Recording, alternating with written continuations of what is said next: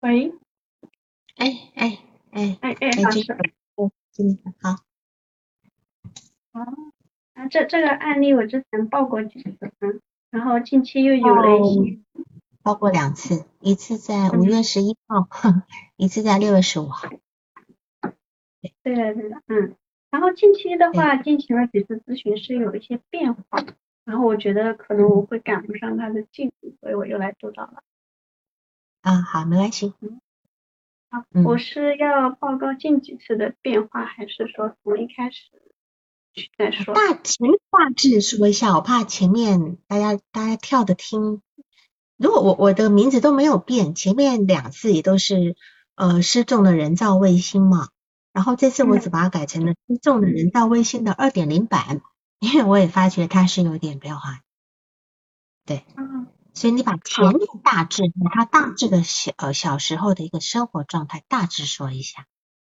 嗯嗯，好好，好。嗯嗯，他他现在是二十六岁，然后是刚刚硕士毕业今年，然后到我这边前七次都是面询，主要前三次是因为感情问题来的，然后前嗯第三次咨询的时候呢，他他是想要一个解释，不明白女朋友为什么就是说啊要跟他分手，然后呢第三嗯次咨询的时候，他的工作里面的领导。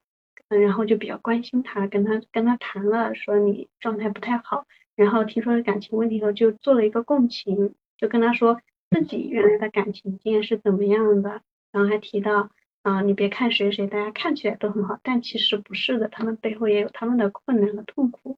然后嗯这个时候，这个来访就回家，可能大概两天的时间，然后比较就他他给我的说法就是好了，但是会比较空虚。嗯，确实第嗯第四次也没有再来。第四次来的时候，然后我给他发消息，他说，嗯，就是说没有打到车，要迟到，然后给延迟半小时，我就给他延迟了。但是第五次的时候呢，我们都没有去，因为我就那个时候就觉得好像他不会去。第第四次我还问了一下，嗯那下次你还会来吗？他说会。然后第五次他也没有了。然后那天我可能在忙，忙忘了就睡过了，睡过了时间。然后呢，我最后确认一下，他也确实是没有去。嗯，嗯嗯后来在第七次咨询的时候，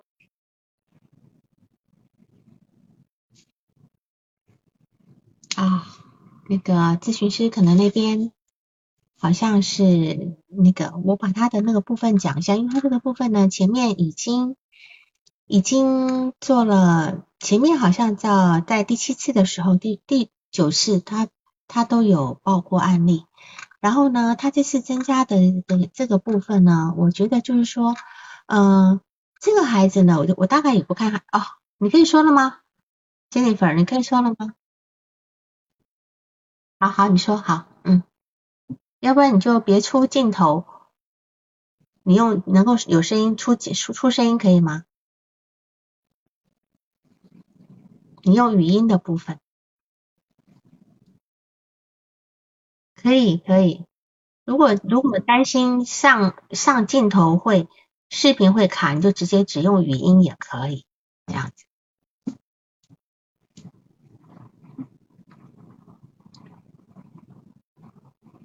好了吗？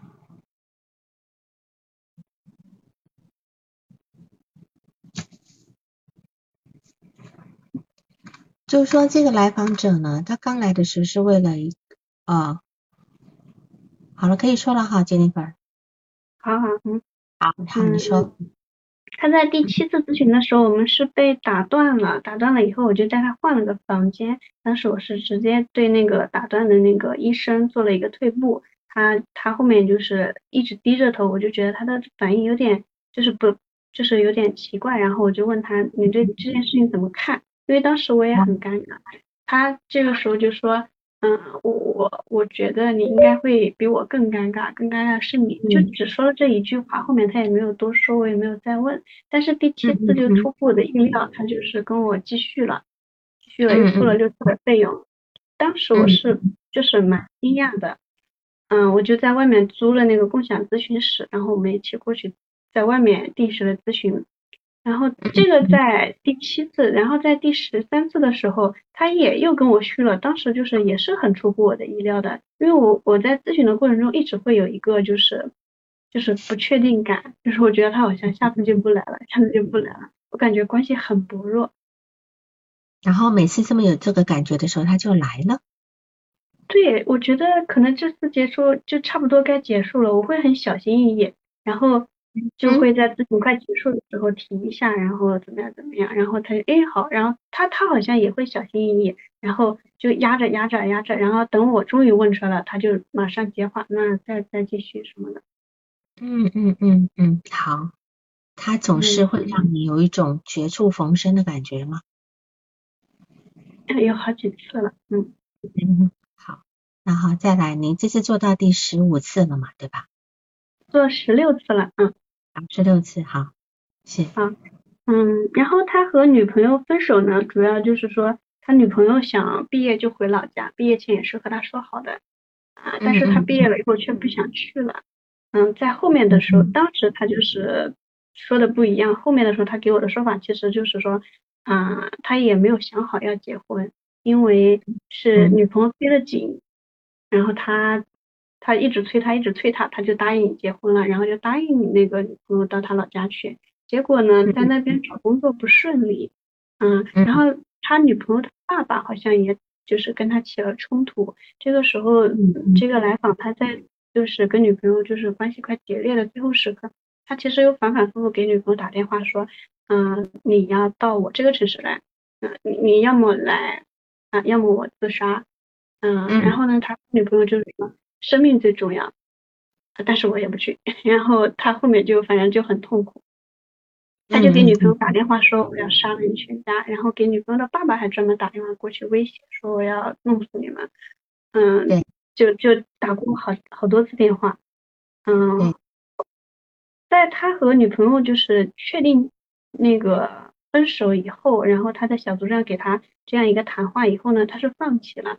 他说自己好了，嗯，放弃了以后呢，反正他女朋友又经常给他发消息，开始找他了。到到现在，女朋友还会断断续续有点找他。嗯嗯，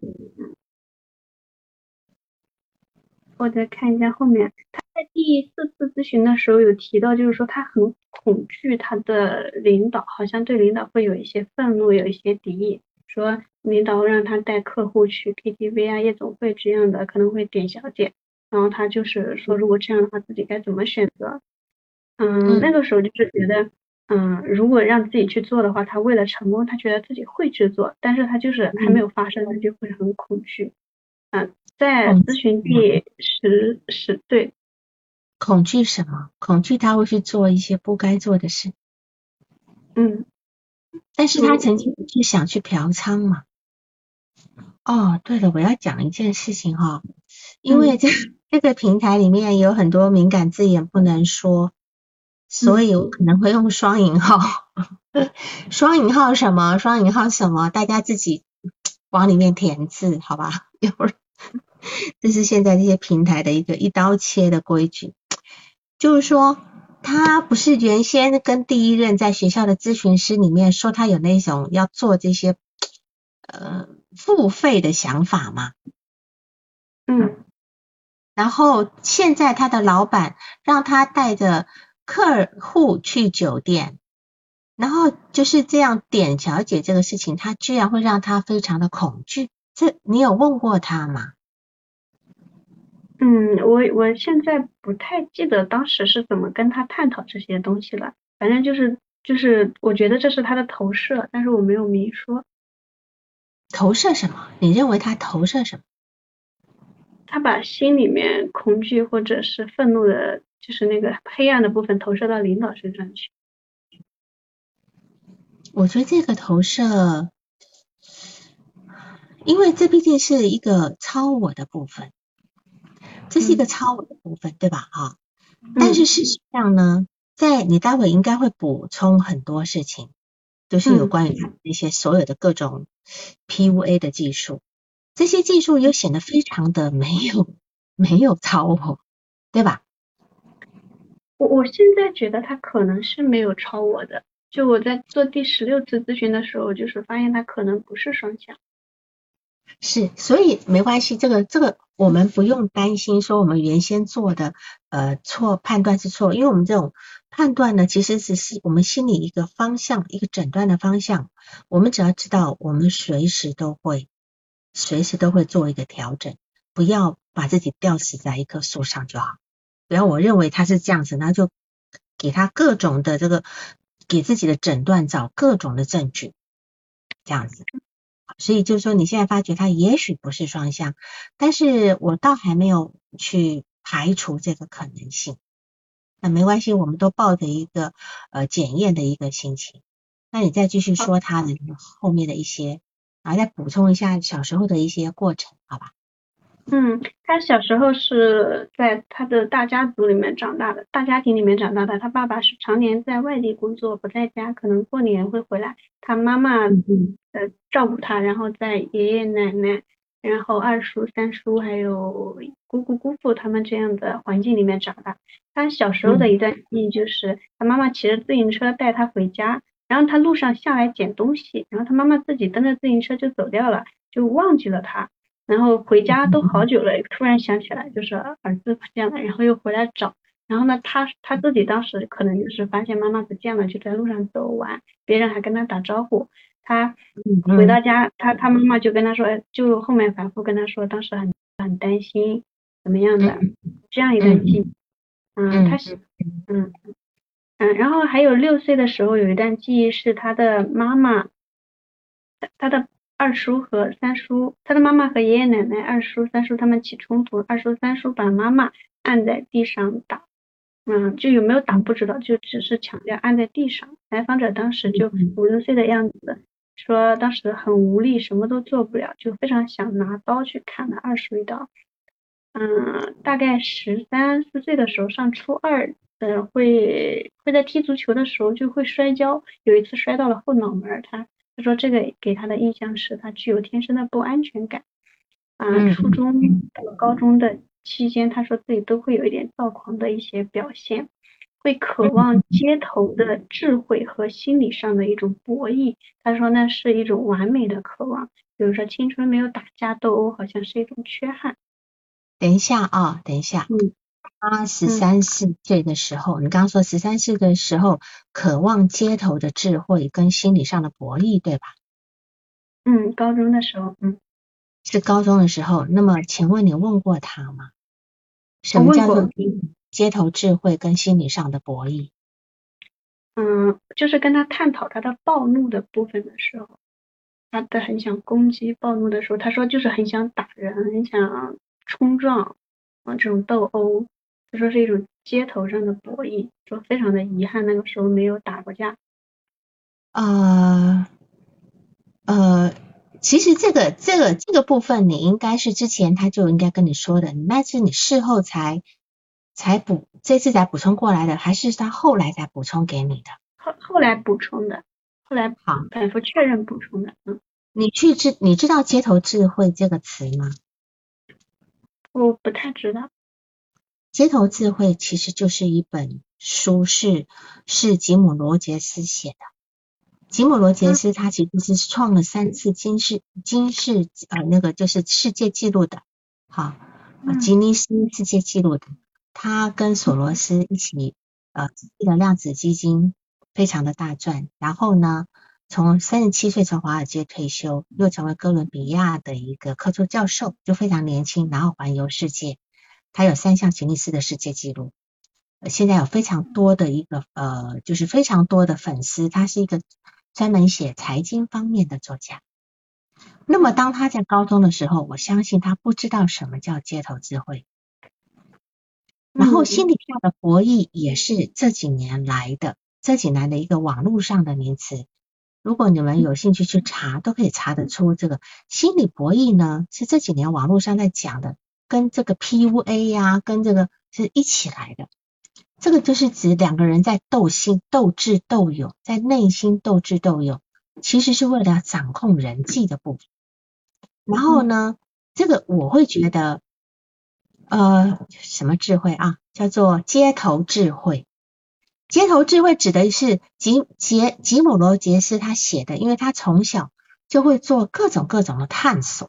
就他的他的父母给他非常宽松的环境，让他去探索各种可能性，所以他认为说他其实他所有的一个能力发展是从他的探对街头街头街头智慧是从生活的探索去获得的，所以他有很有很感，他他认为说人生跟投资都是一种探险。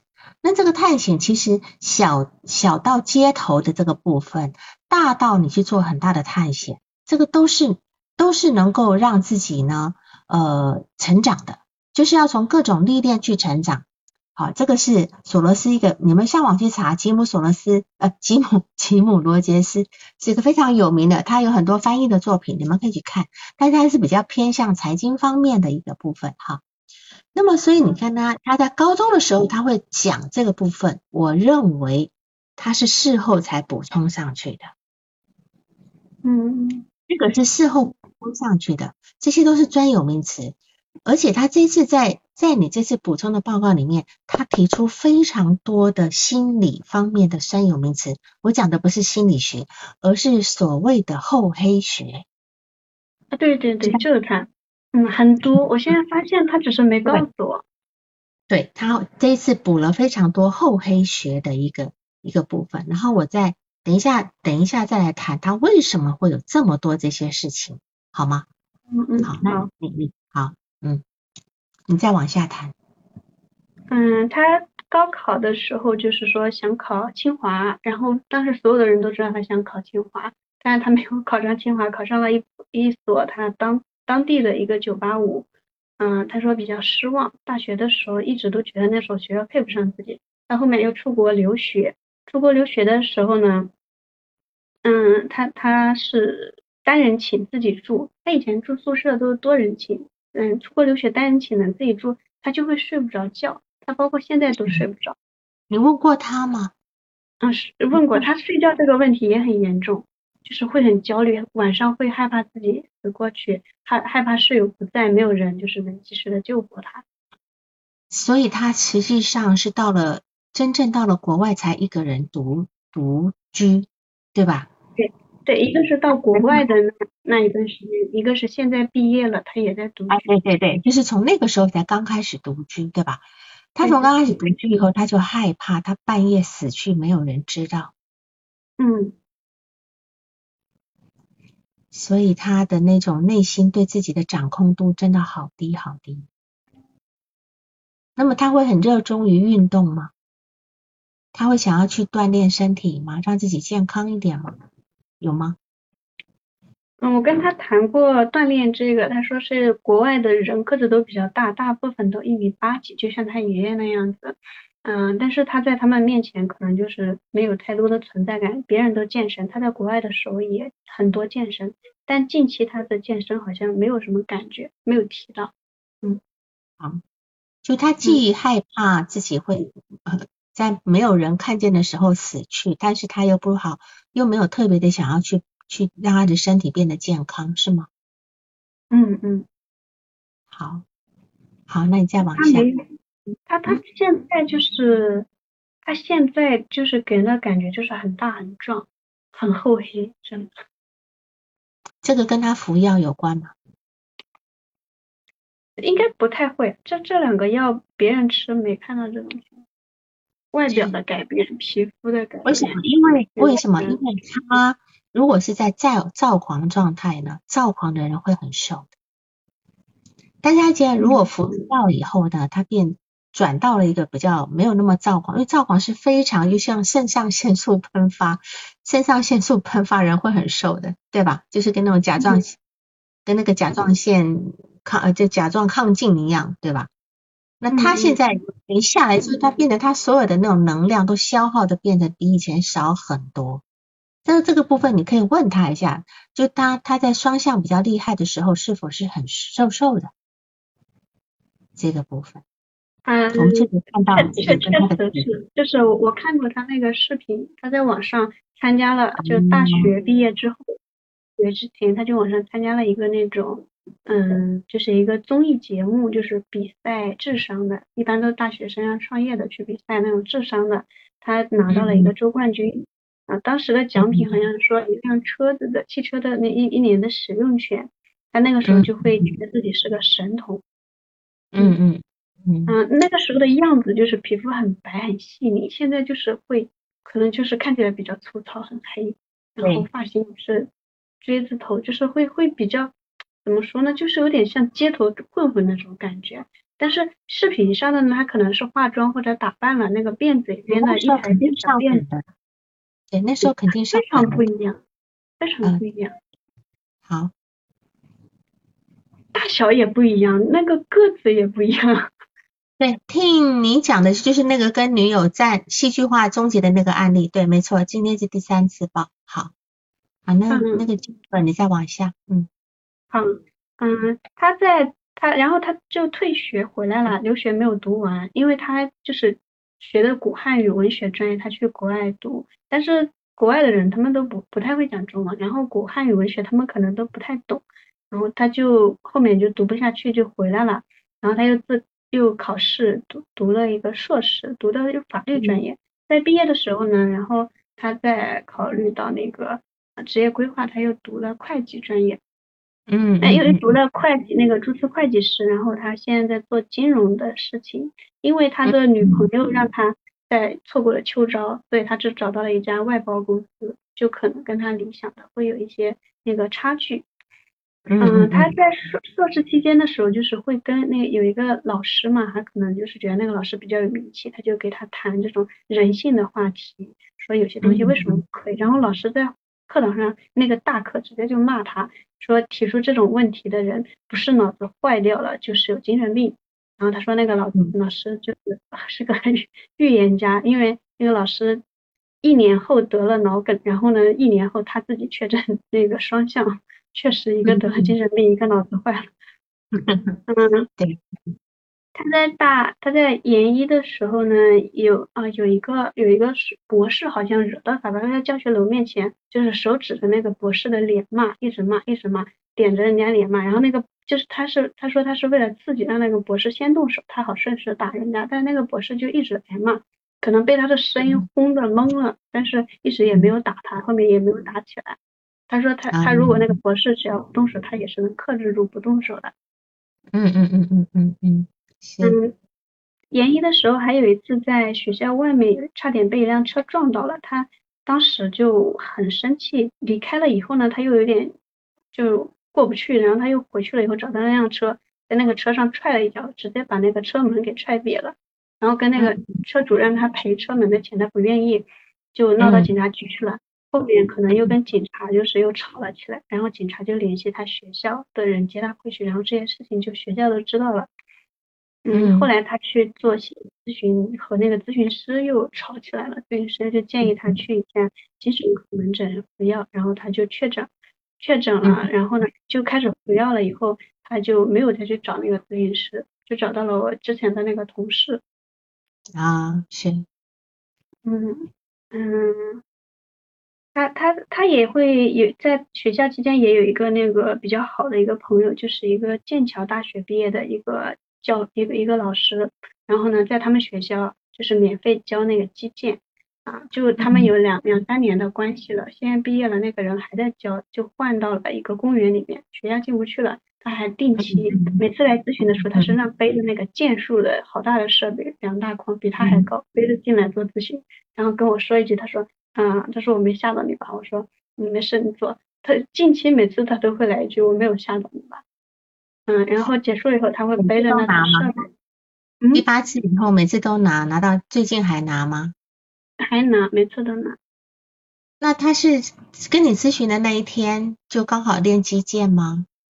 嗯，是他他安排的这个时间，就是我我那个租租的那个场地和他练击剑的那个地方就是距离比较近。然后他这个击剑的这个他的上他来经你咨询的时间是很固定的，有更动吗？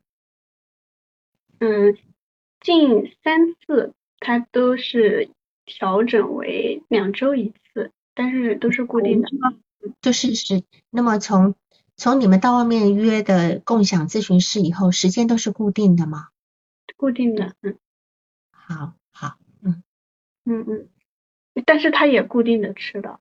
每天都吃的。哇，是好，嗯嗯嗯，他和那个就是那个高管那个那个剑桥的那个就是那个人，他们关系还不错。然后他说他也在那个人面前吐槽过，然后还哭过。这个高管呢，就是跟他安慰他，然后冷静分析。嗯，但是来访这个时候，他想要的可能就是一个拥抱。他又说觉得两个男的抱在一起不好意思。他说这个高管给自己的这种安慰、被理解这种感觉也是特别好的，也是够的。嗯，他说到他妈妈的时候也是，他说他妈妈什么他以前比赛啊、考试呀就没有拿到理想的成绩，他妈妈也做不了什么啊，但是他妈妈会给他买吃的，跟他说吃东西就好了，在旁边陪着他哭。然后呢，他然后他说这样其实也还可以。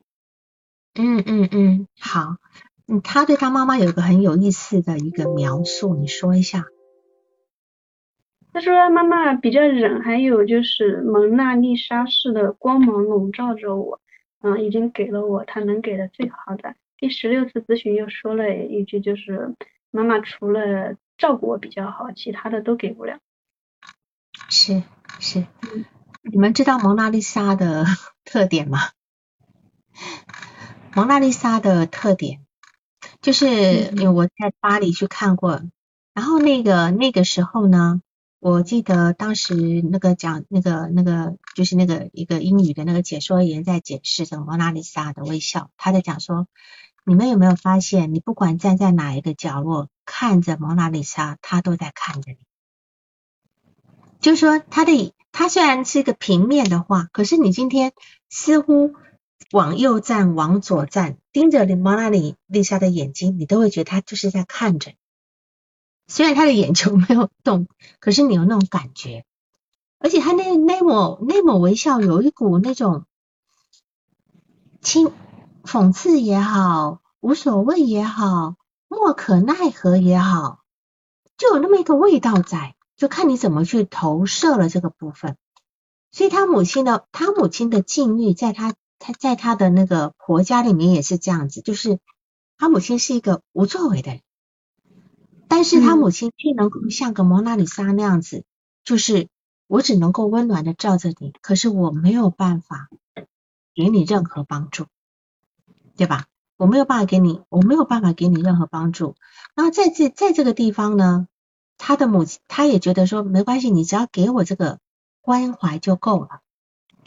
所以你就知道他在他在你的咨询室里面这一点可能很重要。你发现？就是我我在照着他，但是我其实起的作用不大。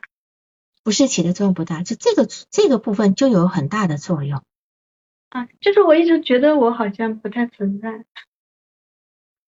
你是如光芒般的存在。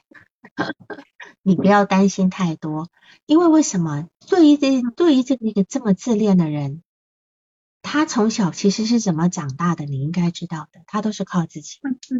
所以他为什么说他为什么会呃呃，就是在那个，比如说他还有还有一段很很有意思的，他妈妈他妈妈生气的时候有一个很奇怪的表现，对吧？是怎样的？回回屋里躺着一直睡，一直睡到好，然后就生闷气，回家躺着就什么都不说，然后回来就又好了。嗯，是是连同在爷爷奶奶家的时候就这样吗？因为他是爷爷去世才搬出来的呀。他爷爷没去世。啊，就是说他就是他妈妈就包括小以前住在爷爷奶奶家，公跟公婆住，他就这个样子是吧？嗯。他跟爷爷奶奶起冲突，二叔三叔起冲突都是这样子，就是他会跑回去，然后他他怎么样了呢？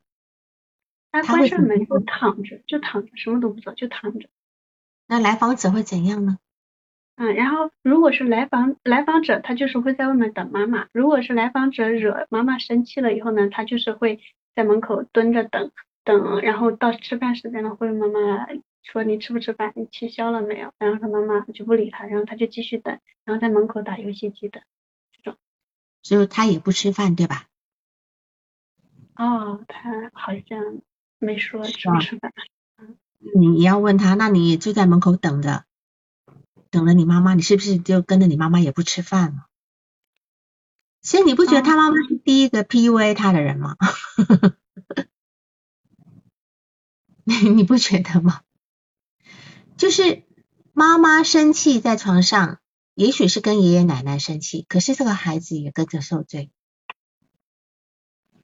但他就是没还是没办法呀，就是妈妈有什么样的人生，他是一个 PUA 史，知道吧？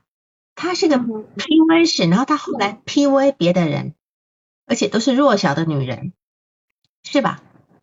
对对对，他他这个恋爱的部分其实一除了说前女友，其他的都不跟我讲。但是呢，我们在后面的咨询中断断续续，他会在咨询结束的时候提一句，就是嗯，其实嗯上周什么分手了，然后我就知道，然后他又会说上周，然后呢，他说他说我迟到了，我们在讨论迟到的问题的时候，他说他迟到了，他说他觉得他没迟到，因为他就一两分钟，或者他说是电梯的问题。就等电梯的时候，电梯导致的，所以不是迟到。有时候是滴滴打车的问题，然后导致的迟到，不是他迟到。嗯，他也会，嗯，然后他会说，嗯，就是他说如果我咨询师迟到怎么怎么，他说因为是女性，他也没事关系。然后呢，上周也是有一个，他说跟一个女孩子约他出来，女孩子答应了，结果让自己等了一个小时。他说因为自己是有所图，所以也也没关系。那我就问他谈恋爱的事情，他说其实不止他，然后呢，因为他觉得那个不太好拿下，然后呢就选了另外一个人。就我知道他同时是追了两个女孩子，所以他今天追女孩子是为了拿下。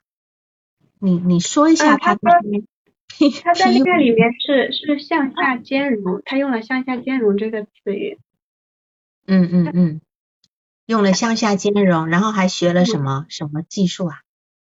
嗯，说在那个闲鱼上面用五块钱买了一个课程，就是说那种 PUA 的掌控的。说还有他说说这些东西跟心理学、心理咨询很多东西是共通的，讨论了一下。嗯，还有一个叫读冷读术是吧？啊，冷读术也有提过，对，嗯。冷读术这些都是最近很红的，很红的那种怎么去 PUA 别人的这这个部分。所以你看，这个来访者，他他是他为什么要这么做？因为他一直在防御他早年被 PUA 的这些事情。PUA 好像不是催眠，好像就是那种叫做我们叫做霸心理上的霸凌，应该是吧？我我这样讲不要我们错，就是一个心理上的一个霸凌。然后他今天向下兼容，哈，向下兼容这个词也是这几年才出来的。向下兼容这个词就意思是说。我们今天呢，如果发觉你跟一个人讲话，非常的感觉，哎呀，我遇到知己了，这个人怎么这么懂我呀？啊，等等等等，你可能就被向下兼容了。为什么？你今天碰到一个情商、智商都比你高的人，所以你跟他讲话你很舒服。他今天只不过放低身段了跟你讲话，让你舒服。那么他今天会讲向下兼容的意思，就是说我找一个比我笨、比我 怎么样的女。女人，我向下兼容她，好，向下兼容她，然后呢，我可以把她拿下。你有跟他讨论这个事情吗？向下兼容这个意思，他应该懂的，因为他他在网速网络上搜寻了好多这些东西，他努力的在学着这个这个厚黑学的事情。冷读术也冷读术，你们上网查一下，冷读术也是也是这个意思。也是这个意思，就是说，呃，就叫 co reading，co reading，就是在第在别人没有防备的时候，你第一次就能够看透别人的心思，从而跟别人很好的交流，瞬间的去打开陌生人的心扉的交流方式，向下兼容，不是上下兼容。你上下兼容就厉害了，是向下兼容，就是你比你差的人，比你情商、智商都低的人，你你去兼容他们，用你的比他高的智慧去兼容他们，这样子，好，然后也是为了拿下。所以他他现在在研究 PUA，在研究冷读，在研究塔罗牌，同时在几个女孩子身上试验，对吧？嗯，然后都试验成功了。然后他就没有没成功的就略过，然后就好好好，但是他他他把愤怒转为了呃这样的一个呃，就是他把自己的愤怒用这种方式给消化掉了，对吧？嗯，他的原话是，他说好一些了，然后是因为把愤怒转化为了对那个什么的攻击，还是对什么的？哦，转化为了对人类的恶意。对，好，那么他的症状也消失了，请问他的症状是什么？双向吗？暴怒，暴怒，容易暴怒，对吧？容易暴怒。他确实就是，他确实就是把这个恶意，他这个把愤怒转化为操控女生了以后，他就不愤怒了，或者说他有愤怒的时候，他能够保持理智。是，所以我们看哈，这个人他到底心中他有多少愤怒？他的早年积蓄了多少别人对他的恶意，导致他现在都要一一的返还。他其实在一一的返还，可是呢？讲难听一点，他不敢去跟真正跟他一起平等的人返还，他却是还给那些没有能力被他情感操控的女生，对吗？嗯，他会找那种，他说首先要长得好看，第二的话就是，嗯，就是就是可能他说有一个学哲学的学姐，然后跟这些女孩子不一样，但是因为长得不好看，自己不会去追。他说就是要长得好看的，然后。能向下兼容的，所以你没有问他向下兼容的意思。我当时好像秒懂了这个词，没有细问。对，你应该问他什么？你的向下兼容的标准是什么？应该要问他，就说这样子我们才能够去逐一的去把他的这个防御，还有他不所所没有理解的地方，能够能够打开来。譬如说，他一定是找那种他一眼。就能够看这个人，我估计能够拿下的人，那你为什么能够拿下？是不是这个人比较好骗？这个人比较呃，或者是他他，或者是讲讲难听，他喜欢找那种冷高冷的或等等，我不知道，这是都要去问。向下兼容不是上下兼容哈，region 是向下兼容啊，向下兼容。然后呢，再来就是，但是他在公司里面却受到同事的欺负。嗯，他在公司里面呢，就是受到一个同事欺负了以后，他那个小组长给他打电话，他对小组长就是马上就没有兴趣了，然后甚至还有点贬低这个组长，然后贬低一个是他组长给他打了五十分钟的电话，但他都是爱答不理的，后面都是觉得他的地位从很高的变成了甚至都没法跟自己平起。嗯，第二个就是举例，他们公司要去团建。然后呢，有点名他那个小组长说你平时不怎么健身，要多锻炼。那个组长当天回去就去了健身房跑步，跑步回家了以后半夜发现身体不舒服，就去医院，结果诊断横容积物溶解，然后当天住进了 ICU。然后他就说这个，他说这个小组长很蠢，在这个方面我觉得可能是对身体的关注度还是挺高的，觉得组长不太关心。就是说，他的小组长被领导点名说你的运动不够，那小组长去大量运动，导致这个横纹肌溶解之后，他非常看不上，对吧？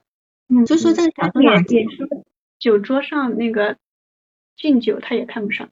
嗯，是，所以他其实他他很容易理想化幻灭。本来小组长安慰过他的失恋的时候，他是非常感激小组长的这个部分。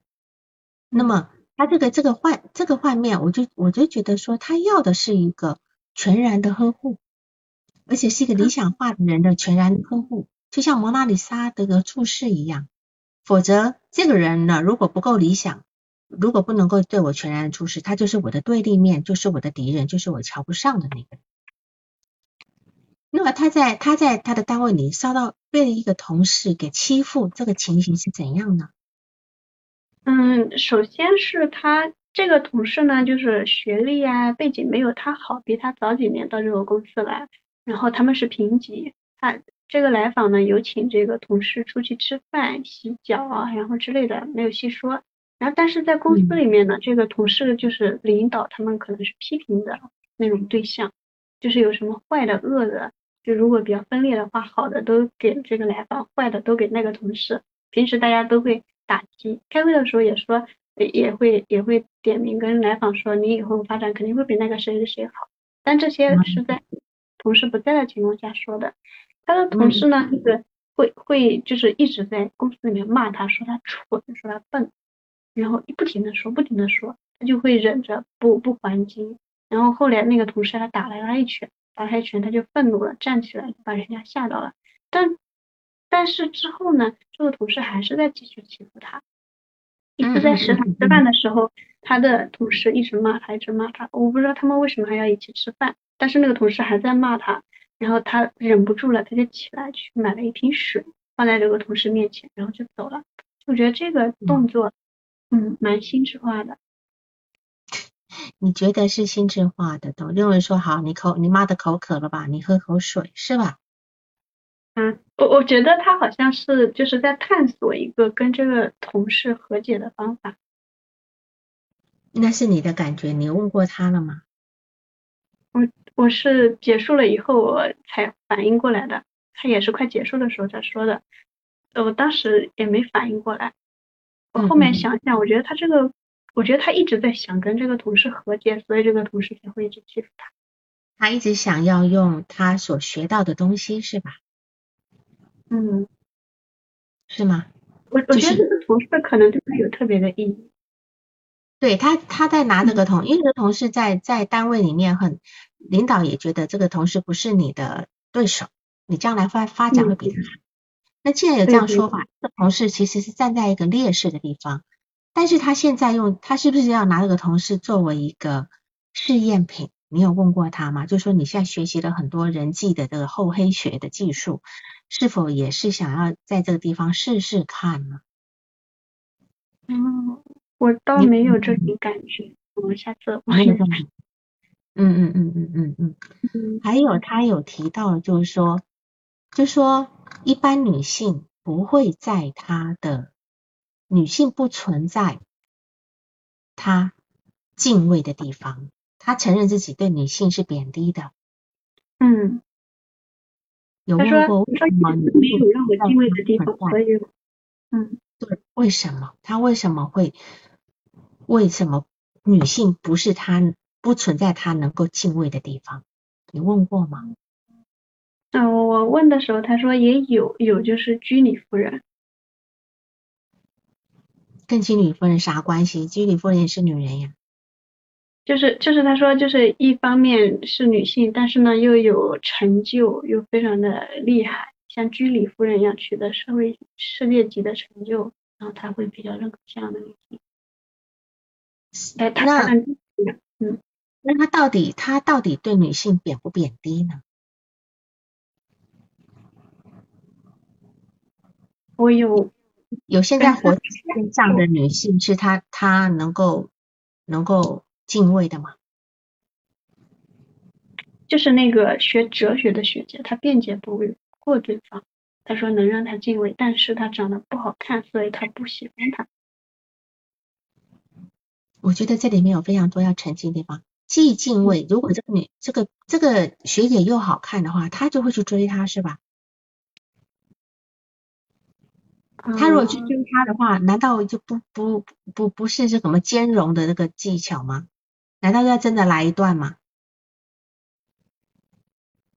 嗯，就是这里有很多需要澄清的，因为有很多矛盾在，有很多矛盾在，好吧哈，就说这个我，但是我觉得他对女性是真的是贬低的。他到目前为止来讲，呃，因为他妈妈说实话不是一个能够让他非常理想化的话。人也，他爸爸更不是，所以他这个这个事情，我记得前两次我们都提到了，他的理想其实是非常的，呃，这这个过程是非常的糟糕的。他非常糟糕了以后呢，他必说，譬如说他在第二个咨询师，那个咨询师是一个男性的，你也认识，是不是呢？还算强势的人。第二个第二个咨询师，那个做认知的那一个。嗯，嗯倒不一定强势，不强势。嗯，母性的地方挺强的，嗯。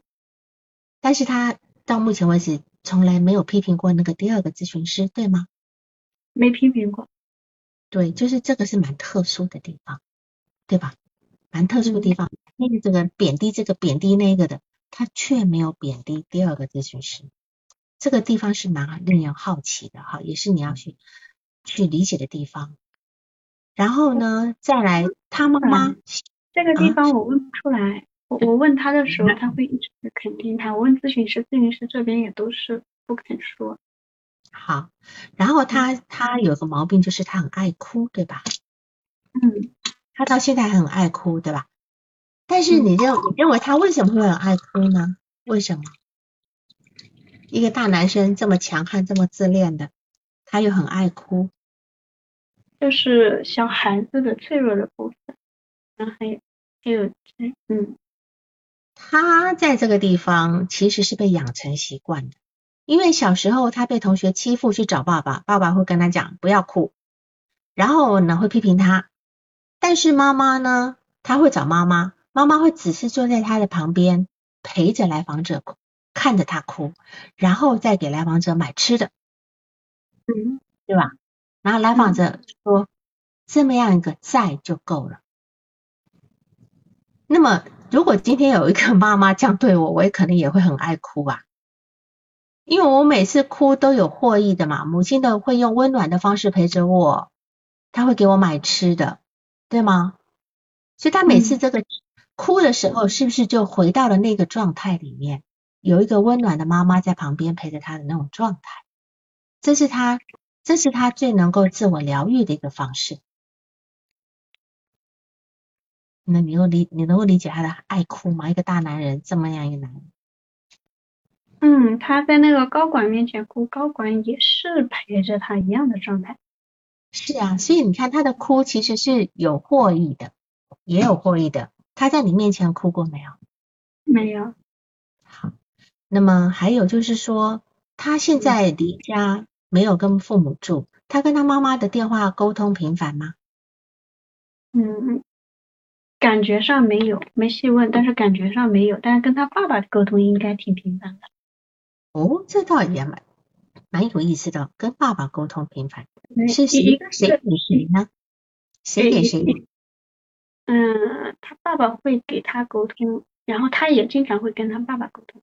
他他第一次呢，就是说他爸爸跟他说，他妈妈被他二叔把那个凳子抽开了，然后妈妈摔倒了，然后他是让他爸爸去让二叔道歉，是他爸爸他事后妈妈打电话跟他告状，然后。他打不是妈妈告状，是爸爸，不是妈妈告状，是爸爸说的。啊，爸爸，这个爸爸。爸爸当时不是路人。嗯嗯嗯嗯嗯，好，就这样讲。你刚刚也提到了这个小时候，呃，就是这么大了，都已经他都已经离家读书了，他妈妈在家里还是被二叔这么欺负着。所以我们可以想，妈妈是一个什么样的人？如果说他今天妈他妈妈是一个在家里，即便是很没有本事。呃，家事做不好，可是如果他今天能够稍微能够，因为是个大嫂嘛，大嫂如果稍微人家让人家尊敬的话，不至于落到底被压在地上，被抽掉椅子。那他妈妈会被两个大男人压在地上，你知道他妈妈当时一定也是很激怒别人的，要不然这两个男人不至于会做这么激烈的，把一个女人压在地上，对吧？好，按倒在地上。但是他小时候总是在经历这样的一个生活状态，那么这种倾向在他的现实里面一直到一直发生的，所以他小时候的恐惧是带到现在，他小时候没有办法反抗的恐惧变成现变成现在的也不敢反抗，他可能有呃碰碰见嗯碰见这个，要么就过度反抗两种，不敢反抗或过度反抗，就是说。他他说他小时候不敢反抗，是因为愤呃，小时候小时候是因为愤怒，现在是因为委屈，对吗？但是问题是小时候是委屈才对，因为小时候没有能力，现在应该是愤怒，委屈不应该是他这么大的人该有的，所以他现在要化解他自己的委屈的。他他在他在那个小组长。那个小组长骂他的时候，他就一个反应就是委屈，第二个就是哭了，第二个反应就是觉得那个小组长在 PUA 自己，这个是投射嘛？那第一个他就是很委屈的哭了。是小组长，小组长有时候骂的那个词就是说，你不要以为你是名牌大学毕业的，我们这里清华北大的还多了去了，是吧？那么人家会这样说，一定是他他在某些方面可能太太觉得自以为是或等等的，要不然人家不会用这个话来 PUA 他。嗯，所以我们可能要问他，你当时是说为什么你你的组长要这样说你？你当时是怎么说的？觉得你自己做对了都没有错是吗？觉得自己学历很好是名牌毕业的是吗？对，你让你让小组长这种感觉是吗？是吧？要不然别人不会用这种话来回他的嘛。就是这个部分，听后半段要去问前半段，一定要去问前半，我们才能够把他这个部分给组织起来。因为你这段到了目前为止。呈现非常多的部分，我并不认为他的是那种进步的部分，而是他在慢慢慢慢把这些素材丢一点出来，丢一点出来。到目前为止有一点矛盾，有很多东西的矛盾的原因是他防御了一个部分，你只看到一部分。嗯，所以他现在我还是会认为他其实是那种，他确实是躁躁狂的部分，因为他是为了要防御内心的恐惧跟抑郁。那么，嗯，对于他这些从小他看到他妈妈被霸凌，那些被压制的那些委屈，他只有靠躁狂，他才能够释放出来。所以他到了高中开始躁狂。他他有没有可能，就是第十六次咨询的时候呢？就是十五次的时候，我跟他说提到了那，他就跟我说要看一些书跟双向有关的嘛，我就跟他说了那个，嗯，那个道育之心，他去看了，他说他当时看了两天在。在飞机上出差的时候，他两天就把上册看完了。他说他当时看了以后就知就觉得自己好了，因为他知觉得自己不是双向。然后我说那你觉得自己不是双向，那你是什么呢？他说有可能是性格上的一些问题。那我们就我跟他列举哪些人格障碍。他我跟他第一个说的是反社会，然后呢他说他他觉得他自己是反社会。我又说列举了一下边缘型，他说那他觉得他不是反社会，他更多是边缘型。然后我又跟他列举其他的，他说都不是。然后我后面觉得反社会的部分有对规则的挑战的部分，第二个就是这个边缘型确实还挺对得上的。对规则的挑战的部分，嗯，他虽然在反社会里面有对规则的挑战的部分，但是呢，他的对规则的挑战是对他早年的那一个规则，他早年他所处的那个环境是非常没有规则的。是非常混乱的。他爸爸应该要出来替他妈妈保护他妈妈，对吧？结果他爸爸大部分时间在出差，在外地，等到退休回来以后，跟他妈妈是分房睡，所以我又搞不清楚这这两个人到底有没有情感。还有在他的这个过程里面，缺了很大一块，就是他从小到大的呃跟同学的互人际互动，还有跟他的呃师长的关系。这一块没没看到，这个部分可能是你要注意，要不然这个这个地方有好大的一个漏洞，有好大一个漏洞，因为早年的那个部分可能会更更实在的。然后有个地方很重要，就是说在第七次你的咨询室被某一个医生给给给就是替换，就会占用，你只要换地方，对吧？到第八次以后，你就换到外面共享咨询室之后。他在这次之后就续费，续费，然后他在这次以后开始背一个很大的 剑来，你有什么联想？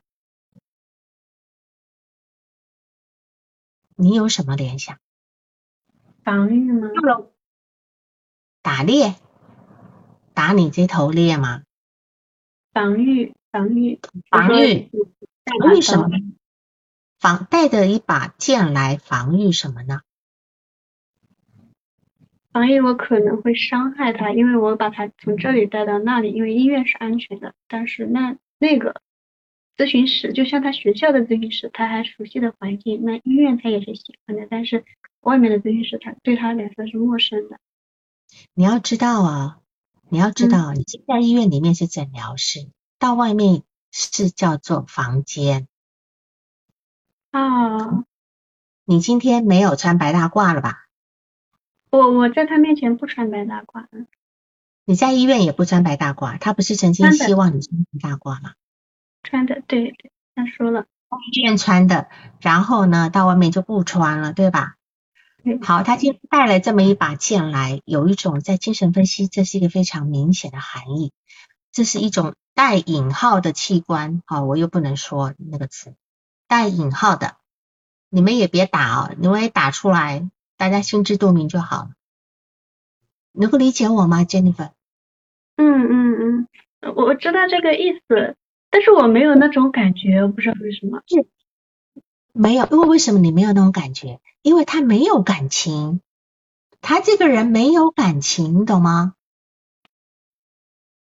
他没有感情，他他是他的核心是空心的，嗯，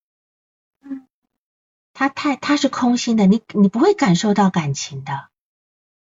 好，百分比反社会吗？他反社会的这个部分是不是比较多？嗯，我也不做这个诊诊断，就是我们别轻易的下诊断，因为下诊断的话，他会给你，尤其是这尤其是这种疾病症诊断，先不要下。先不要想，因为你根本没有看到他全面的部分，这样对他来讲，也别跟他去讨论这个部分。那么他今天，你你当然你有感觉到某一种移情吗？就是什么什么情什么移情有吗？感觉不到，感觉不到，好好，这个部分当然我们要放着，因为他其实。我不相信，我在相信，我想他那些女朋友跟他交往的那些女孩子，就是会会跟他去开开开什么啦，等等等等的这些女人，她到底是在想什么？是真的那么弱，真的那么弱智，还是她她的表演能力太好了，能够表演出她？我觉得这后者，这是后者。他说他是天情的部分。不，他不是，他是前面是说会护着女孩子走在里面，然后呢，什么都布置的特别好，然后就像流程化的一样，就是学了一些东西。嗯，是是好，所以这个地方我们就要知道，就他今天带的这么一一把剑进来这样的一个咨询室里面，说真的，一个人背一个比自己还大的剑进来，你说什么感觉？很有力量，对吧？嗯。很有力量，至少是一个很有力量的感觉。这个力量其实也是他希望给别人的感觉，因为他总会问你吓到你了吗？吓到你了吗？他总是这样子在问你。他他如果没有被他吓到，他也不知道是失望还是觉得等等等等这么一个部分。然后对于你要督导的那几个问题，其实是很重要的，很重要的。哦，还有个地方很重要。你说他工作态度的变化，这几次工作态，他对于工作态度的变化是怎样？嗯，就是对那个组长的理想化一下变成了贬低，对于那个同事，他们两个好像他希望跟这个同事结盟，但这个同事一直在攻击他，他也对这个同事表达了一些贬低，但是心里面好像是比较认可这个同事的。是的，就是说。这边有个很重要的词，就是你说他工作态度的变化是从继承到等待幸运女神的眷顾，对吗？嗯嗯，他工作的态度本来什么时候是继继继承，什么时候是等待幸运女神的眷顾，什么时候改成等待幸运女神的眷顾？嗯，我看一下是几次？第四次好像是。好，他本来是继承，本来是抱着继承的心态。一个人在工作上抱着继承的心态，是一种什么心态呀？当孩子？当孩子吗？是当孩子吗？还是是一种非常舍我其谁的心态？嗯，自恋对吧？我继承哎，就是我继承，就是你一定要给我的，我就是你那个继承者耶，对吧？我就是那个唯一你可以给我的那一个人，我我我是最厉害、最应该有这个身份得到的。所以他今天认为说，工作是继承，有一个有一个有智慧跟品德高尚的人来认可他，然后把把他的手手上所有的权利都交给他，这是他的继承的概念，然后他就可以登上宝座。哦，你看他原来多么的多么的这个就是狂妄自大的部分，是吧？但他现在成了。我等待幸运女神的眷顾，那这稍微好一点，这这稍微好一点。等待幸运女神的眷顾，就是那种那种意思，就是那种呃呃，我现在是要从从呃从从这个赤裸裸的夸大，变成到现在变成等待，就好像是待价而沽一样。我今天有一身本领，就等着伯乐来找我了。那当然，当然比起前面是相对好一点了，相对好一点就没有那么夸大，没有那么夸大，没有那么自恋。嗯，在这一点上面就有是是命，就说是有呃不是那个横斜横杠，说是有点成长，就是他这个态度的变化没有那么夸大。原来变得比较快，变得比较快，就是一次咨询结束以后，他可能第一下一次咨询马上就变了。嗯，这个我我我不是清楚，你你是他是一次告诉你这样，但是他中间的内心的过程我们不知道，怎么来的不知道。对，这一点是这一点是很有，这一点对于他来讲是很有意思，因为所以你看，我们今天讨论它是很很零碎的东西，那就表示你现在这里很难，还很难把它串起来，因为毕竟你只有十，你报告交上是十五次，那虽然你做了十六次。对吧？哈，这一个部分。然后呢，他今天会在你被被那个医生硬逼的换房间的时候，他对你的态度其实就是对他母亲那个态度，对吧？他从小跟他母亲被霸凌，他其实在内心深处是有一个很柔软的地方，他不会因为呃因为这样的瞧不起你，他会默默的替你悲伤，他会支持你。但是对于他拿来练手那些女生，我又不了解。所以你要去你你要去问这些女生除了漂亮还有什么特点，他会选来做 P V 的？他会觉得这些女生罪有应得吗？或者是哪一些女生他会觉得他下不了手吗？除了不够漂亮的，对吧？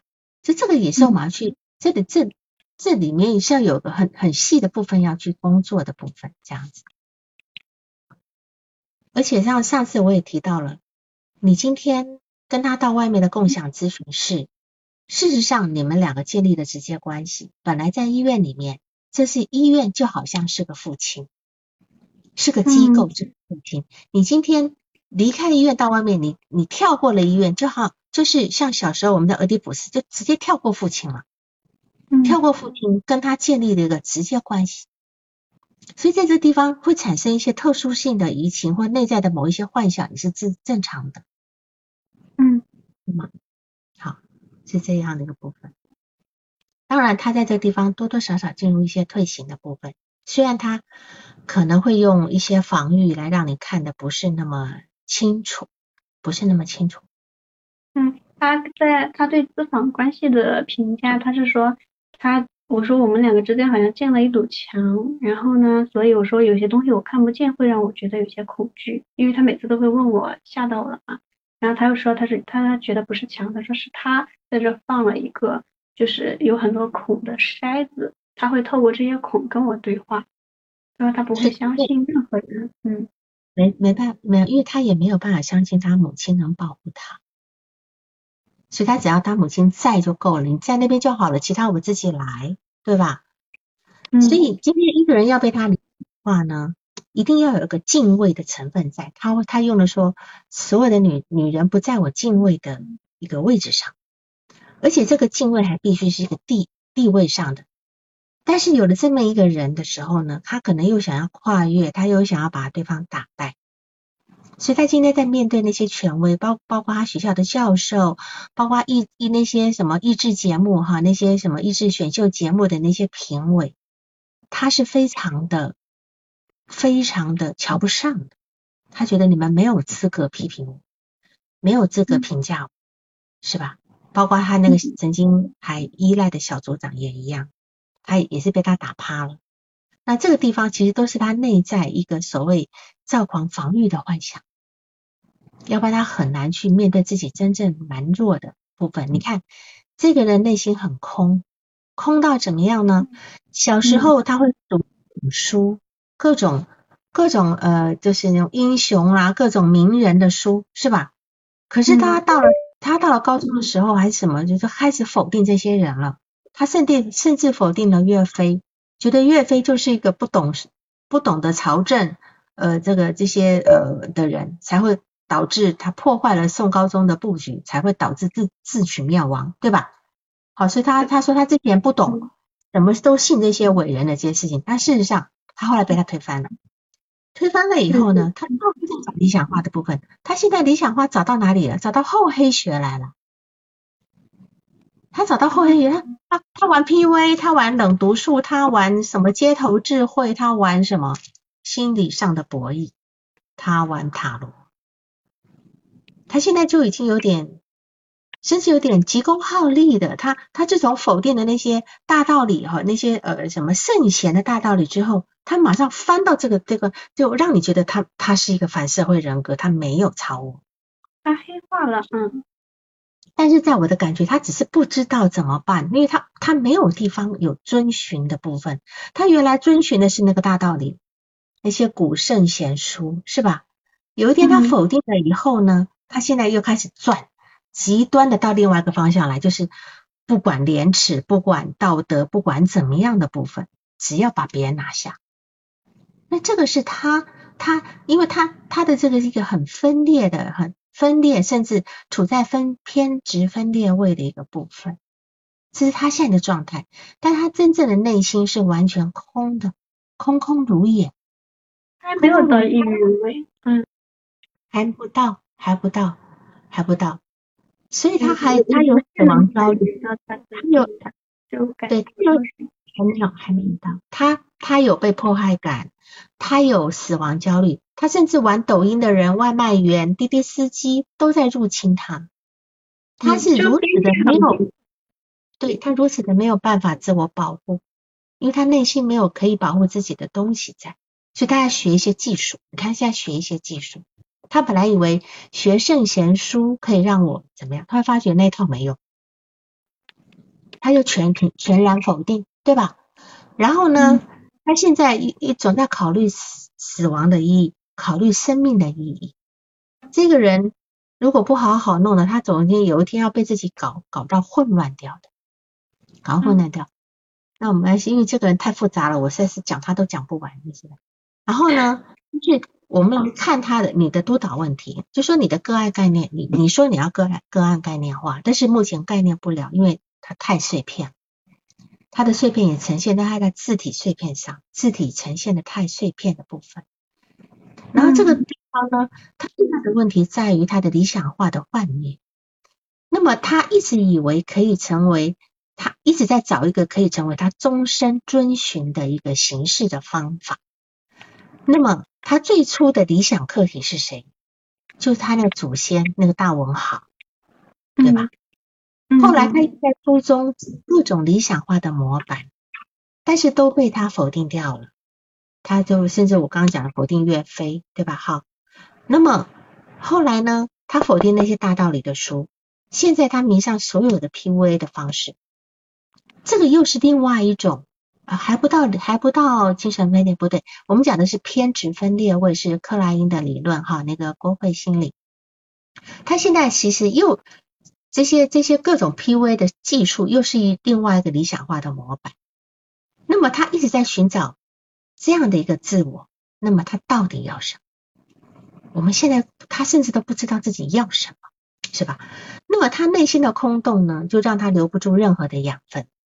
因为他吸取进来之后呢，他会再仔细的检视啊，他总是他总会想出不不完美的地方，然后他又在抛弃掉，抛弃掉，他又会在寻找新的理想。所以你看他那些所谓的什么街头智慧啊什么的，心理上的博弈，我觉得是他后来看到的，不是他高中高中高高中的时候那些词都还没，十年前这些词是没有出现的，还没出现的，是后来补的，是后来补的。他说他高中的时候。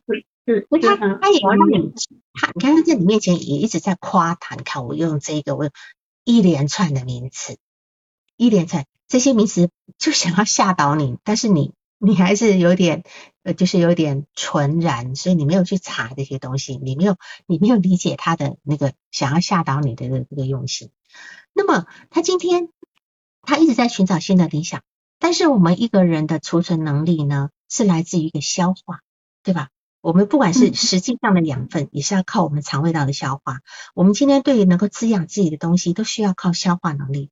这个消化能力就像肠胃道的消化一样，能够存精去无，能够留下自己合适的，然后成为自己发展跟发育的养分。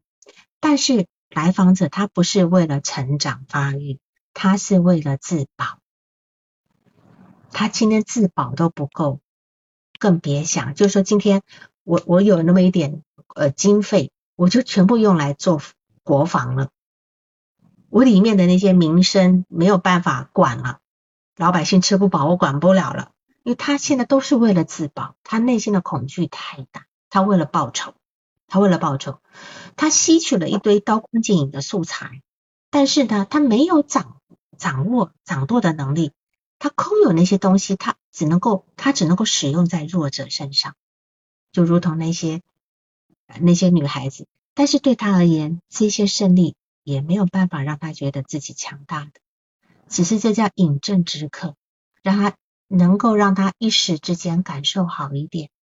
你现在把一个女孩子搞上床，有什么值得骄傲的？如果真心往这个这个，如果你这样把这个点破，其实是非常伤他的自恋，是吧？你今天只能会拿女人开刀，这算什么英雄，是吧？好，这样的部分对他来讲还是挫败的，并不能够去抚平他早年受伤的自尊的部分。所以他早年这个部分，我还需要从他很多的呃跟同学的人际交往，跟老师的这个部分来了解他到底是怎么长大的。我们只有他前面跟他妈妈、他爸爸的部分，他爸爸也是非常的，应该讲懦弱嘛，对吧？哈，逃避又懦弱。那么他需要另外一个毛拉里莎，他需要另外一个毛拉里莎，但是这个毛毛拉里莎是有功用的，是可以让来访者看见他的力量，看见他的坚持，不会去 PUA 他，对吧？能够让他把他心里的这块田种起来，种起来以后，他也能够吸取这个种上面的养分，这些各种植物的养分，这样他才能够扎在，他才能够驻扎留住这些东西开花结果，那么成为他自己拥有的一个心灵花园的部分。他现在没有，他现在都没有，所以你现在做的工作就是这个部分，让他知道你会陪着他，但是你是有力量的。不像他妈在那边，好像老是被欺负，然后生气了只能够躲起来不吃饭，然后 PUA 他，对吧？嗯，我不吃饭，然后他今天他今天一定知道我去吃饭，我妈妈一定更不高兴。我今天不在门口陪他，我妈妈可能要气更久。所以他妈妈也只是把这个这个这个部分又发泄在一个小孩子身上，那么他今天也就是把这个部分发泄在一些女孩子身上。是吗？嗯，就说他女童对，就是他的小孩子。哎，对啊，如果他今天他今天吸收了一些用不上的葵花的宝典，但如果他没有武德，他只好自宫了呀，对吧？是不是就是这个意思呢？好，所以我觉得，那就是那个医生他进去了我们的咨询室，然后呢，我带他换了房间，从医院呢换到了就是说那个共享咨询室，就像不像就是。他妈妈受到了欺负，然后回到房间里面躺着，躲开了。嗯，但是这一点也是跟他跟你进入关系一个很重要的一个点，因为你做了一个某某部分他妈妈的那个弱。嗯，但是没关系，你今天是另外的在另外的到了一个房间，但这个房间你并没有对他那个，你尽量是把他邀请进来呀。嗯，是吧？你继续工作呀。一直都迟到，他他每次都迟到，十分钟左右，每次都是十分钟左右。或许不会多留一点时间。我或许迟到也是他维持自尊的方法，他也许现在还没有能力在那边等你吧。他以前在医院迟到吗？他在医院迟到吗？医院也也迟到，前几次不迟到，后面迟到过。第三次之后，嗯嗯嗯嗯，会不会会不会再问，就是说，呃，目前能够呃咨询师建立关系建立了某一种关系是建立了，但目前面值跟解释可能都太早，都还太早，也才十六次，没有办法。然后你第二，你你你问第二个问题是说，妈妈的形象不清晰，你几次跟他讨论都没有解开你的迷迷惑，我觉得。跟他有关系的女性的总和就是他妈妈，前咨询师、前女友，你被他 PUA 的女性都是和总和就是他妈妈。每个人都有他妈妈身上的一部分，所以你也别着急，你别着急，就是说他妈妈肯定是他内心内心深处最困惑、最痛苦、最难以面对的那个部分，不用着急去谈，因为我相信谈起他妈妈的这部分，他面对自己很多的羞耻感。一个人最难面对的就是自己的羞耻感，这个部分还早，所以不着急，我们先从他此时此刻的生活状态去讨论。所以你第三个问题是说，你对咨访关系很迷惑，你感到了距离、恐惧、空洞、迷雾，但似乎又有点效果。所以，但是这个部分，你你其实你不知道这个这个咨访关系是是从哪一段的关系的复习。那么你今天感受到的距离、恐惧、空洞跟迷雾，就是来访者的切身感受，就是他的恐惧，他对人的距离，他内心的空洞。还有他处在一个茫茫的、茫茫的这个，所以为什么说他是一个失重的人造卫星？他找不到航道回家。那么这个迷茫就是他现在不知道怎么办。他的距离是为了自我保护，也许就是他现在一定跟他的父母、跟他的原生家庭，我觉得是保一个保持个距离的。我觉得甚至呃，他不愿意跟你讨论这些个部分。因为一旦讨论，他就必须深陷其中，他就回避不了那个情感，这是很可怕的。当他还没有准备好去面对这个事情的时候，这是一个很可怕。就像一个人他非常怕鬼，然后你跟他讲说，哎，我们来讲一讲鬼故事吧，那你会把他怕吓死吗？对吧？好，所以这个部分我们我们不要着急，时间到了，就说你先关注他，你跟他的一个关系上面，在他的生活上面多做一些讨论，做一些探讨。在合适的时候呢，他自然会从这个生活里的讨论，会联想到他以前的世界。那当然，这跟你的引导的技巧是有关系的，这个部分，好吗？好。我在第十五次咨询的时候，就是感觉到他十五次的时候比我早到两分钟，他等我。然后我进去了之后呢，他就坐在那边，他在讲，就是他同事的这个事情，声音就和之前一下子就不一样了。然后我马上就没有那种恐惧感了，就当时给我的感觉，他好像就是好像发生了蛮大变化的，但是好像成熟了，但是又不明显，但从声音上面感觉变化挺大的。十五次和十六次都没有那种恐惧的，所以我会理解为他有心智化的成长。一次不足以，因为你就知道他这个人是在一个偏执分裂位，他可能一下子放到了一点点的抑郁位态，对吧？当然，他他今天能够。提前来也说明了他的内在比较稳定。一个总是迟到的人，我觉得他是有他内在没没有处理好的部分。一个总是迟到，从迟到是个防御，但他为什么要迟到？而且正好正好每次都是十分钟，多了还不行。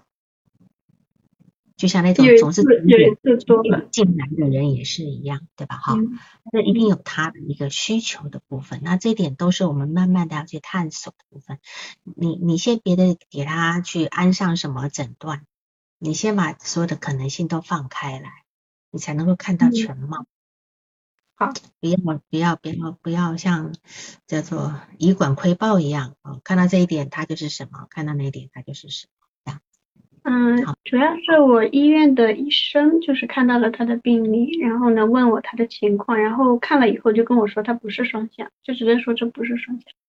然后我接下来刚好十六次咨询的时候，他又跟我说他看了那本书，他觉得自己不是双向，然后我就就觉得好像就是就是那个部分跟双向真的不太一样。是，是他有躁狂的部分，这绝对是跑不掉。对对对，也有。有有慢性躁狂的，有躁狂的感觉，但是又有反社会的部分，又有被人纯躁狂的人是很危险。所以事实上，呃，你既然有躁狂，他躁狂是为了抑郁的防御，躁狂是为了防御，只是他目前这个抑郁的部分你可能还没看到。当他进入抑郁的时候，就知道我们要进入哀悼。进入哀悼的时候。就是他面对他自己很羞愧的地方。这个东西是他目前没有能力去面对的对吗？嗯。你自己也没有能力去承接他这一部分。我我我总是会有他即将抛弃我的感觉。那就那就我我就忍着吧，忍着吧，你是要忍受这样不确定的感觉，因为这我就说这个不确定的感觉也是他一直有的不确定感，对吗？他对他父亲这边好像会有一个就抛弃的一个投射，就他总觉得他父亲会抛弃他。第二个就是我觉得他可能会有一个这种依赖认同的部分，就对他的父亲他其实是，呃就是就是那个，嗯对他不得不去认同那个他早年非常瞧不上的父亲，或者不得不去靠近这个部分，这都是我们要去理解为什么这样的变化。有没有可能瞧不上是他的防御，其实是因为他不存在在被拒绝，或者他太爱了，太爱了，他父亲毕竟也是台大学毕业，嗯嗯，是吧？当然这里面很多很多很细致的部分是我们要去理解的，就是说他这个认同的部分完全都还没有，我都还没有看到触及到这个部分，所以这个地方要做的地方还非常的多，好吗？好好那就这样子，好吧？好，我们今天就到这好吗？好，那就这样子，好，谢谢谢谢大家啊，晚安晚安，今天超蛮多的，嗯，谢谢大家啊。